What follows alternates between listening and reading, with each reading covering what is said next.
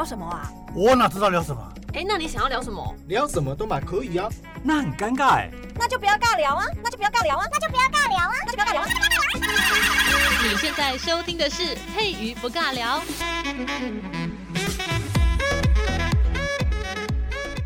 Hello，这里是佩瑜不尬聊，我是佩瑜。我们今天在节目当中呢，要来继续讲白先勇的《游园惊梦》这一篇短篇小说。那其实呢，如果想要对这个文章有深入了解的朋友，其实呢，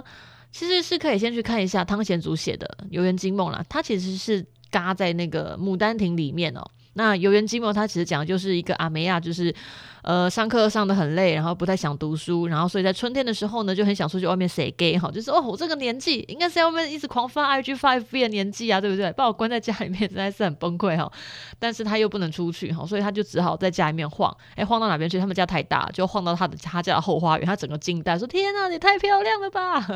我家怎么这个地方我都不知道，真的是好羡慕有这种有这种家庭的孩子。我我是说有这么家财万贯的家了哈，这个。可是如果要因为有家财万贯，但是不能就是不能玩 FB，不能刷 IG，然后不能去外面玩，然后不可以就是交朋友的话，我觉得那我情愿就是。还是去外面玩，然后这个钱自己再赚就好了，这样子。好的，拉回来，就是白先勇他写这篇小说，其实他的视角是说，这个主角也就是钱夫人，她到底在这一场宴会当中看到了什么？因为其实之前前几天啊，不是前几天，前几个礼拜我们在聊这个内容的时候，已经有讲过很多了。这个小说呢，它很厉害的是意识流的写法，因为它的这个里面的那些观点，还有角色他所看到的东西，全部都是主角他自己一个人在那边写然后再看到的东西，然后他怎么样跟人家对话，其实他都是放在钱夫人这个角色身上哦。所以其实，在读这一篇小说的时候呢，我们可以来引用一下一位艺术评论家他的他的一个对于作品或者是对于评论的一些观点，也就是约翰伯格。约翰伯格他曾经说过一句话，他说：“我们注视的从来不只是事物本身，我们注视的永远是事物与我们之间的关系。”他当然这句话很长，但是我们就截取这一段来讲哈。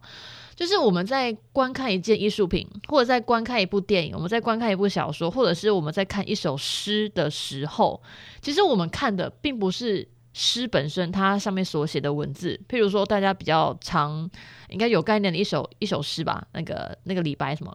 床前明月光，疑是地上霜。举头望明月，呃，举头望明月，对我发音好烂。然后低头思故乡，我们都说吃便当。这个小时候都很喜欢乱改那个那个那个句子哈。其实为什么会想要乱改呢？其实那个乱改的意思就是，其实我们看到的那一首诗，跟李白他所写下的那一首诗，我们的心情当然不一样。废话，他在唐代哈，这个已经隔太久了。为什么小学生会想要把它改成低头吃便当吗？因为我们完全不能理解什么叫做思乡情怀，我就住在家里，我是有什么好思乡的哈？我这个低头当然是要吃便当，不然要干嘛？我低头就是中餐哈，早上上课上得很累，我就是低头就是希望吃便当，不想再看课本了。那如果看到地上是霜的话，我当然应该吓死哈。这个在台湾应该地板上应该是不会结霜哈，除非你住在很高很冷的一个地方，对吧？所以其实我们在看的东西就只是呃，它只是一个引发出我们内心想法的一个媒介。好，不管是电影、文学、诗词，或者是歌，好，都一样。就像我们失恋的时候，我们会想要听歌，但是我们听歌的时候，那个歌本身它就只是一首歌而已啊。为什么你听到那首歌的时候，你会有所谓的什么共鸣？会觉得啊，他唱的就是我现在的心情？那就是因为那一首歌，也就是我们的约翰伯格他所讲的事物。他跟我们之间产生了一段关系，而那一段关系是因为我是有故事的人，而我碰到了那一个媒介，而引发了我的故事那个蓬勃的感觉。就像我们去酒店喝酒，我们说我喝的不是酒，我们来这边就是交换的是一个故事，不是常常在酒店的时候都会这样子吗？我说的是那种就是小馆啊，那种品酒的小馆哈，不是那种旁边有很多阿妹在摸大腿那种，不一样哈，不一样，完全不一样啊哈。好，再拉回来，所以呢，白先勇的《游园惊梦》这一首，而、呃、不是这一首。是哈，这个故事它当中里面所要表达的就是里面的主角钱夫人她到底看到了什么，而且她看到的那些东西让她触景伤情，甚至呢勾起了她这个呃年少轻狂的一段往事。然后因为是往事嘛，而且是她自己的往事，所以她就有非常多的那个 OS，她的意识流就会在那跑来跑去。我看到什么东西，然后就触发了我的情感。所以其实。《游园惊梦》这一篇小说当当中，我们喜欢去欣赏的其实是看，我们去看那位钱夫人她自己到底又看到了什么？那我们透过这个角色，他所形塑出来的那个时代氛围，或者是说他的那个人生的那样子的一个，可能可能是有一些小污点，他可能指的是黑历史了哈。钱夫人她看到了他他自己的黑历史，那我们从钱夫人身上又看到了什么东西？或者或者是说，如果我身上有黑历史，说不定我看到了前夫人。的这个故事之后呢，我自己的黑历史也被这个篇有缘惊梦的故事给诱发出来，诶，那也说不定。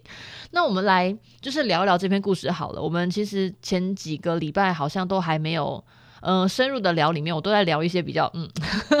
聊我自己喜欢的主题。好，那我们今天讲一点比较严肃的，嗯、也不是说严肃啦，就是我们从头去看这篇文章。如果你想要把它当成一个分析的话，如果你觉得到目前为止你听得很累的话，请上页离开，我没有逼你哈。好，我好坏这样子，不要离开，不要退订，拜托。好，真的是为五斗米折腰的我。好了，我们再拉回来。其实我们之前在分析这个故事的时候就有讲到，其实这个故事一开始就是我们是钱夫人的视角，她就是去参加一个 party，她的好姐妹为桂枝香窦夫人的一个 party，所以呢，她从走进这个她的好姐妹的这个窦公馆，因为她老公姓窦，然后我们就称为什么什么公馆啦，你家什么什么公馆啦，好，所以就是她叫窦公馆，我觉得听起来真的蛮好笑的。好，再拉回来，故事就是从钱夫人她到窦公馆去参加这个 party 开始。我们可以看到这个文章呢，从这个钱夫人她抵达到这个目的地开始呢，她就开始观看每一个地方。那这个白先勇大师呢，他也非常的仔细去描写那个环境，他所呃规划的那个样子，甚至是刚走进来的时候就闻到了哦，好香好香的一个桂花香。那桂花香其实我们就可以联想到，因为窦公馆里面那位窦夫人，也就是钱夫人她的好姐妹。他的本名就叫做桂枝香，也不是桂枝，也不是本名，然后就是他以前在唱歌的时候，他的艺名就叫桂枝香这样子。就像钱夫人，她的呃昵称叫做蓝田玉。哈，好，我们再拉回来，就就是呃钱夫人她一开始到这个地方之后呢，她就开始一直观看每个地方。那其实我在读这篇小说的时候就觉得哇，真的是。好有钱的地方哦，这个几平大，路多长，旁边种什么东西，然后家里面怎么样摆，客厅怎么样摆，桌上的东西怎么样摆，桌上的有什么好吃的品糖果饼干，然后怎么样放哈，他就写得好清楚这样子，我就觉得很像在看《红楼梦》，你知道吗？其实我在看一些其他的一些小说，一些比较中国传统一点的小说，他在描写，呃，在描写一些。人身上所穿的衣服啦，譬如说，大家如果在看过《西游记》的话，我觉得《西游记》也很好玩。《西游记》每次呢，通篇一开始的时候，它就会有那种武打场景，然后呢，它的武打场景你仔细去看，它不是在讲什么招式要怎么样怎么样用哦，它是在讲那个。妖怪或者是那个神仙，他身上所穿的那些衣服，跟他手上拿的那些武器，是用什么样材质去做的？然后怎么样子，怎么样的雕刻？呃，有很漂亮的那个装饰啊，在他的刀啊、枪啊、戟啊上面啊，这样子很有趣。其实你就发现他写的很细。那我们再拉回到《游园惊梦》里面一样，白先勇他也写的非常的详细哦。他其实就是借由写这么详细，让我们能够在读这个小说的时候，能够去想象那个画面。它那个场景有多么的华丽，这么多多么的漂亮，这样子哈。所以其实我们看到的那个景象，也就是钱夫人她所看到的景象。每一个人，每一件事情，他都描摹得非常的清楚。那当然，这些内容呢，是为了要让我们在阅读的时候，表现出窦公馆他所有拥有的那些一切，他所看到这些东西，都能够成为。呃，钱夫人她所联想到，她心中，她以前她的那个过往，她那个记忆非常重要的一个呃，华纳会，就点我就会爆炸这样子哈。所以他所看到的那些东西，都是都是一根一根根华纳会，然后只差那个火还没有点起来哈。那个火要点起来的话，就是下面大家就接着看哈。那我们一开始就看到钱夫人她刚到了窦公馆，就看到她的门口的花园。啊，门口的花园非常的漂亮，而且呢，他还特别的去描写到，他看到的那一排花就是开得非常呃华贵，也不是华贵，开的非常茂盛的桂花，然后还有香气。虽然呢，我们在看花，也就是我们这些读者在看花，然后我们也看到豆腐人在看花，可是其实呢。那些花所代表的人是谁？就是豆夫人。好，刚才讲过了，是这么这么种这么多桂花是怎样？不知道你叫桂枝香吗？整枝都很香哦，香到一个爆炸。就我刚下车就闻到你的味道，是你是怕怎么样？你在客厅里面味道花那个什么香水喷的不够重，所以就是连外面都要种满你香水味。然后我一走进来就，哦天啊，这是你家这样子。嗯，真的是有够强压的哈，非常的招摇的一位豆夫人这样子哈，好啊，蛮好玩的，就是一边一边阅读这个一个文章，然后一边吐槽他。所以呢，钱夫人她一下就闻到，妈呀，是怎样有够香的，香到我都快晕倒了哈。她就了解到，其实豆夫人也就是桂枝香，她现在地位非常的高。我来参加这个 party 哎、我要从大门口走到你家，哎，而且要走很久，然后呢，一边走还有一边闻到你那个像你香水味的那个桂枝香的那个那个桂花香，就看起来就觉得很掐呀，就、真的是，下次我应该要来一下，让你来来我家，知道我家多么的掐呀，多么的喜花这样子哈，就有一种酸味跑出来。我自己啦，如果我是前夫人的话，我自己心里面是有点酸呐，因为我现在没有办法那么掐呀，所以呢，我看到别人这样我就眼红、嫉妒、讨厌，就三种情绪马上爆出来，所以呢。其实呢，你看从门口，呃，白先勇写到这一段，我们就可以感觉到，就是有一种自然而然散发出来的那种那种气势，豆夫人那种气势，好像从从我下车那一刻，从钱夫人下车那一刻，我就在开始跟你较劲了哈。然后呢，再比较自己，钱夫人她就看自己，她就发现，哎，我当天去穿，呃，不是，我当天去参加这个 party 的时候，我穿的那个衣服好像有点不太合时宜。啊，不只觉得自己穿的这个旗袍呢颜色不太对，而且呢款式也跟不上流行。其实这种感觉有点，这种怎么这么讲啊？之前有一集我有讲到，大家有去参加过那个那个什么毕业舞会啊、毕业 party 啊，或者是什么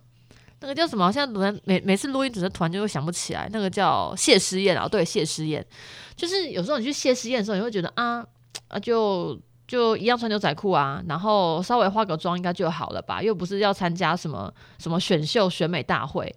应该就简单穿一下。然后，然后因为是要去大餐厅吃谢师宴，因为毕竟是系上办的还是学校办的，就也不要太夸张。所以呢，你就穿的还算正式，但也没有太正式，又不是去什么什么金马奖还是什么金曲奖那种那种颁奖典礼，也没有必要嘛，哈，就简单穿就好，正式的、简单的，就是非常的庄重就好。就殊不知一到那边，神经哈、啊，就一大堆阿美亚，哈，就是也不是阿美亚，一大堆那种什么戏上的那些校花级、校草级，然后就好像穿的在选美大会一样，哈，就很像那种四年一班的那种，就觉得很夸张，是怎么样？该露的都露，然后不该露的也顺便都要露了，这样子就觉得啊，真的是很讨厌的哈。可是也不是说讨厌啊，会觉得自己好像有点跟不太上他们的脚步，感觉我好像好像穿的好像也。有点跟他们好像有点落差太大，哦、嗯，就是 那个落差大到会觉得我穿这样好像有点不对耶，这样会被别人说我好是不是穿得太随便了，会有一种相形见絀的感觉哈，大概就是这样子。前夫人大概心里就是这样，就觉得嗯，我穿这样好像有点不太 OK，但是你又不能回去换，你都已经来了，大概那种心情。然后呢，再下一步，他走到那个豆公馆呢里面的时候，我们说这个呃豆夫人他们家真的有够大的，泡哈铺林大哈。走到他那个很大那个正厅的时候呢，看到各种高级家具，而且呢，那个文章里面特别写啊，他写说厅堂里灯光辉煌，两旁的灯座从地面斜射上来，照着一面大铜锣，金光闪烁。好。读到这边有点头，有点晕，对不对？反正就是你一走进到他们家，金光闪闪哈，万水千条这样子，就就是怎么回事？你们家什么把金条当成那个壁纸在贴吗？好有钱，好富丽堂皇，好浮夸，好虚花，好讨厌啊！后面就一定要补一句，好讨厌，就是有够有够显摆的，不知道在不知道在夯什么哈，不知道在摆什么这样。所以其实对钱夫人来讲，其实她现在看到这些景象，就是以前自己的生活空间。以前钱夫人，你也姓钱哈，你也不是姓钱，你嫁给有钱人的将军，嗯，应该说你嫁给了一个很有钱的将军。当初二十年前的你也是如此的虚花，虚花到哈，大家都觉得天呐，你是怎么样把你的钞票当成不是通货膨胀所以才当卫生纸哦？不是，是你家的钱就可以花得像卫生纸一样，就哇，花钱如流水，这样子流就流出去了哈。结果现在就是风风水轮哎。风水轮流转哈，风水轮流转，就是现在是看别人抢呀，然后自己呢就只能坐计程车来到别人 party，别人都是有专车司机在哈，就觉得 倒抽一口气，觉得有点不甘心，但是又无可奈何哈，那种沧桑的感觉。所以其实呢，钱夫人她从下车那一刻起到走进人家的大门哈，走进人家家里面哦，她其实一路看的都是在看自己跟看她好姐妹豆夫人的那个过程，而且呢，看这个呢。的这个场景呢，其实你会看到，天哪！我现在觉得很强压的那些部分，以前我都习以为常，诶，可是现在我看了之后，觉得好像真的很很羡慕。你会羡慕别人，代表你自己不足啦，好，所以呢，其实钱夫人她自己心里面有一个底，她知道现在自己哦，在各方面哦，跟以前她那个就是很强压的那个样子哦，是完全的没有办法比了哦。就是有种哀伤的感觉，淡淡的忧愁哈。那另外呢，钱夫人她眼中的钱朋志，也就是她的那个老公，之前说过了，其实就像她爸爸一样，因为年纪真的很大。那因为她就是把她从那个德月台把她就是带回来的那个正牌夫人嘛。嗯，因为她可能很年纪很大，她老公年纪很大，都还没有结婚，然后看到她了之后就觉得啊，这个阿梅亚也可爱，然后漂亮，然后又会唱歌，就很像娶了一台就是会行走的那个 CD 一样哈，带回家就是要要叫叫他就是听听歌啊，就是叫他唱一唱，心情也好，就很像金丝雀啦哈，就把它养在家里面这样，然后就怎么样随意的花。大家有看过那个就是家里面有在养毛小孩的，然后你非常的用心的去照顾一只毛小孩，其实真的蛮花钱的。像我之前去那个什么。好狗运还是狗好运，反正就是一个专门在卖宠物店的，不是卖宠物哈，专门也也是有卖宠物啊，但是没有卖太多啦哈，就是专门在卖宠物用品的一家店。诶，我看那个罐头，天啊，比我的捞巴本还贵，有个高级的，我就觉得我家的猫吃的比我还要好，我每个月赚的薪水都奉养我的猫了哈，因为我没有养小孩，在养猫，所以呢就把猫当成宠物养，而且那个宠物的等级呢，甚至比自己还要高级。你想想看，那个猫。一天如果要吃那个罐罐，跟我我吃罐罐，我吃的萝卜崩都没有那个罐罐还要贵哦。那你看那个什么洁牙棒，还是吃那个？就是比较好的那个肉泥，妈有个贵的，天哪！那一条那一条五十几块、六十几块，说不定我讲这个价钱，有些真的在养猫，而且是养高级猫的朋友们，可能还不屑说拜托，那个你才你才花四十几块钱就那么哀叫，拜托我这个后面加一个零，哎，哦不行，后面加一个零，我可以去吃 C 体了，我真的是没办法。你看我连生气到那个 C 体变成 C 体这样子，好拉回来。所以呢，其实钱夫人哦，她就是想到她以前。然后，因为她老公已经过世了，她想到她以前那个老公啊，钱鹏志啊，哈，就对她真的非常的好，真的把她捧在掌心当中。但是其实他们两个人，他们夫妻两人之间都很明白，他们两人之间呢没有爱，他们只有互相的照顾。他们像家人一样哦，但是呢，之前有说过，之前前一集应该还没有听的朋友，先上去听听一听好，再来听这一集，不然你会觉得我讲的很混乱哈。但是因为这样子呢，钱夫人就是因为在她老公身上得不到性欲嘛，所以呢，你要知道二十几岁的阿梅呀，那个性欲勃发哈，就像我二十几岁的时候，我真的是天天都想来一发这样，自摸也可以没有？就是有时候我们就是性也不是说性解放，就是你要知道怎么样去去把你的那个热情消耗掉，不然晚上睡觉的时候就会像那个杜丽娘一样，就会。梦到春梦，然后早上起来就很抑郁，因为你那个春梦根本不知道是谁。我通常春梦做起来都不知道是谁，但是杜丽娘至少她还知道她梦到那个男生是谁。我也蛮好奇的，她这个不是说日有所思夜有所梦吗？她到底是看到了什么东西才会梦到那个春梦啊？而且通常那个梦的那个人的那个对象那么的清楚的话，基本上他要在他的现实生活当中要有一个依凭啊，但他没有哦，我就觉得很厉害。好，这个有点羡慕他。好再，拉回来，所以呢，我们说钱夫人她在年轻的时候就嫁给了一个很老的钱志鹏当老公，那啊不是钱志鹏，钱鹏志当老公，所以呢。她她要怎么样把她的欲火消耗掉？那就是看上了她老公旁边的那个小帅哥，那个小狼狗，也就是也就是那个郑燕青。我们说小青，当然了哈，不是说嫁了一个有钱的老公，然后再养一条小狼狗。那一天我这样子讲了，当然是有点开玩笑的感觉，但当然不是这样子哈。我们当然是希望我们的人生的后半辈子是有一个男生可以照顾我们，可以照顾得好好的。但是我们的欲望要有地方发泄啊，所以钱夫人她就是。嗯，应该算是抵挡不了爱欲的火花，所以呢，就跟这个郑参谋好上啊，在这个呃野外打了一炮，而且非常精彩的一炮，这这一炮真的是又响又亮又又舒服，这样，所以他就是记在心中一辈子。那但是打了这炮之后呢，就很不幸的哈，我之前说过，就是她的阿梅呀叫月月红，月月红呢，诶，就是把她的老公给，也不是把，不是把她老公，把她的小狼狗抢走了哈。好啦，之前呢就是开玩笑说月月红很像月经，有没有？不是啦哈，月月红呢它是一种花，但是因为它很长，就花谢又花开，它的时间蛮短的，所以呢我们就是会说月月红就是一个很很贱的花，就是诶马上开了，马上谢了，哦又马上开了。嗯，我之前看过一部电影哦，他他在影射一些，也不是影射，影射影射一些比较性的一些性爱的一些场景啊。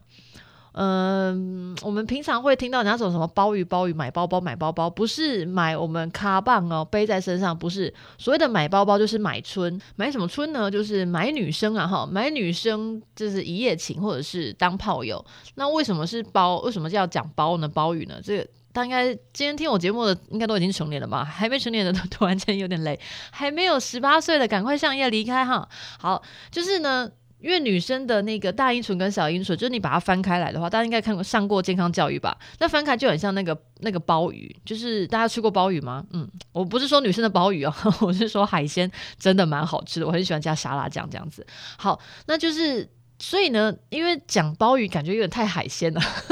就是有点太，就是也不是说没有美感，海鲜其实真的很好吃哈。那所以呢，我之前看那，我忘记是哪一部电影，他就把女性的那个大阴唇跟小阴唇呢，把它翻开了之后呢，他把它用成像像一朵花一样。我们说花心，一朵花，然后把它展开了之后呢，就很像很很漂亮的一朵花，就对了。猴子很难形容，大家去看花，大家看过花吧？弗劳尔哈，看那个花。所以呢，我我们就可以把它联想到那个月月红，就是我们的前夫人她的她的可爱的阿梅亚哈，月月红。你看一下子开，然后又谢，一下子又开又谢。呃，然后再把它连接到女性的大阴唇跟小阴唇，然后一下子打开，然后又一下子关起来。就是男生你要来，我就开，我就把我的腿给开开。然后如果哦你不要的话，我就把它关起来，随时随传随到。你喜欢我就我就马上 open 给你看，这样子哈，大概这种心情。所以其实前夫人他就很心痛，说你怎么可以这样子啊？梅呀，你明知道我喜欢这个男生，你怎么可以跟我抢？对，我就是要跟你抢，因为年轻的我也喜欢，姐姐你喜欢的我也喜欢，因为我们是姐妹。有没有突然间觉得好讨厌的妹妹啊？就是我我这个姐。姐姐喜欢的，然后阿梅亚也要跑去抢哦，所以其实呢，我们再拉回来，钱夫人她在窦公馆所看到的游园惊梦，她就想起了，其实这一出戏，呃，大家应该还有印象吧？为什么钱鹏志他会想要娶钱夫人？那是因为钱夫人她很会唱歌，而且她最会唱的就是《游园惊梦》这一首昆曲。所以他在那个窦公馆里面又有另外一个女生在唱《游园惊梦》的时候呢，他就想起了我当初也是因为这一出《游园惊梦》这一场戏，他才能够。呃，就是钓到钱鹏志，也不是钓到了，他没有刻意啦，所以钱鹏志才爱上他，爱上他，把他娶回来之后呢，他才有办法，就是身份地位蹭蹭蹭的就上去。虽然呢，当初他二十几岁就嫁了，他们两个人的之间呢，没有男女的那种情欲跟那种爱欲，但是呢，他们有恩情。我感谢你娶我，那那个男生就是钱将军，他也感谢，诶，你愿意就是嫁给我，然后陪伴我终老。他们是一种恩情的感觉，那种柏拉图式的那种恩情，不是恋爱哦，柏拉图式的恩情。所以其实呢，《游园惊梦》之前说过，汤显祖在写《游园惊梦》这一出根本就只是惊梦而已，哈，是因为到了昆曲之后，他才把它分为两折，分为游园跟惊梦。但是《游园惊梦》它所代表的是一种很露骨的桥段。那怎么样？怎么样？露骨说过了，就是我们的杜丽娘、斗玲娘哈，我们的小杜妹妹，她就是 因为读书读很累，去逛花园，逛完花园之后就做春梦，在这个春梦里面，在外面这个野炮呢打得非常的响亮，通体舒畅，从来没有人家把她把她弄得那么爽哈。她就是因为做那个梦爽到一个不行，然后早上起来之后发现她再也梦不到了，她状态很好，还是梦不到，因此抑郁而死，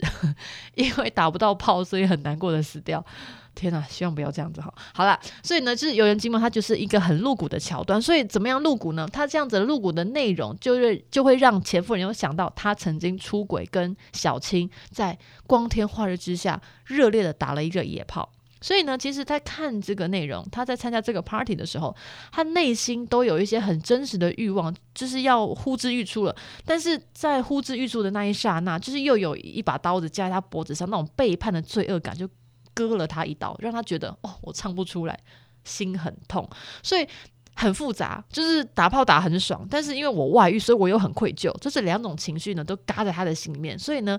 他在听到那首《游园惊梦》的时候，他整个就是他的那个心情就整个被撩起来了哈。所以呢，最后面的场景就是钱夫人呢，她因为是自己，她本来就住在台，也不是住在台南哈，她住在南部。然后呢，她就是因为这个 party，所以她坐着计程车，好转车，然后来到了台北。然后她也看到了不同的阶层、不同的时代。现在阿梅亚都穿的非常短的那种旗袍。那如果在以前比较性感，她那个二十年前比较性感的旗袍是要极地的，就是旗旗袍要很长的，不可能就是。在膝盖上面这样，你在一定是在膝盖下，甚至更长，所以他就会觉得，哎，时代在变哈。所以呢，我们透过呃白先勇他所写的这个《游园惊梦》，其实我们看到的就是钱夫人她其实是在寻找当下的自己，跟她跟她的好姐妹，她跟别人的那个关系，然后在看到我跟别人不一样的时候呢，她也在思考着，诶，我跟这个时代是不是已经有点开始脱节了哈？就有时候我们大人在跟小朋友聊天的时候，会觉得。奇怪，现在小朋友都不知道在想什么哈，好像很难沟通，对不对？好，那我们今天的节目呢，就先进行到这边，卡在一个很奇怪的地方哈。我们下一次呢，再来聊一聊，就是游园跟惊梦，游园跟惊梦它是完全不一样的内容。那到底，嗯、游园到底游的是什么哈？我们下次再来节目里面讲。那我们今天就先到这边，拜喽。救济贫苦的农民永远，还有一些子弟要读书。那是各方面都要用钱。年轻时奉献青春，年迈时捐出积蓄，这是许多无私荣民们的一生写照。荣民荣眷基金会邀请您共同资助青海荣民子女加入就学补助劝募计划。您的每份善款都是孩子们成长的养分。支持爱心计划，请上网搜寻荣民荣眷基金会。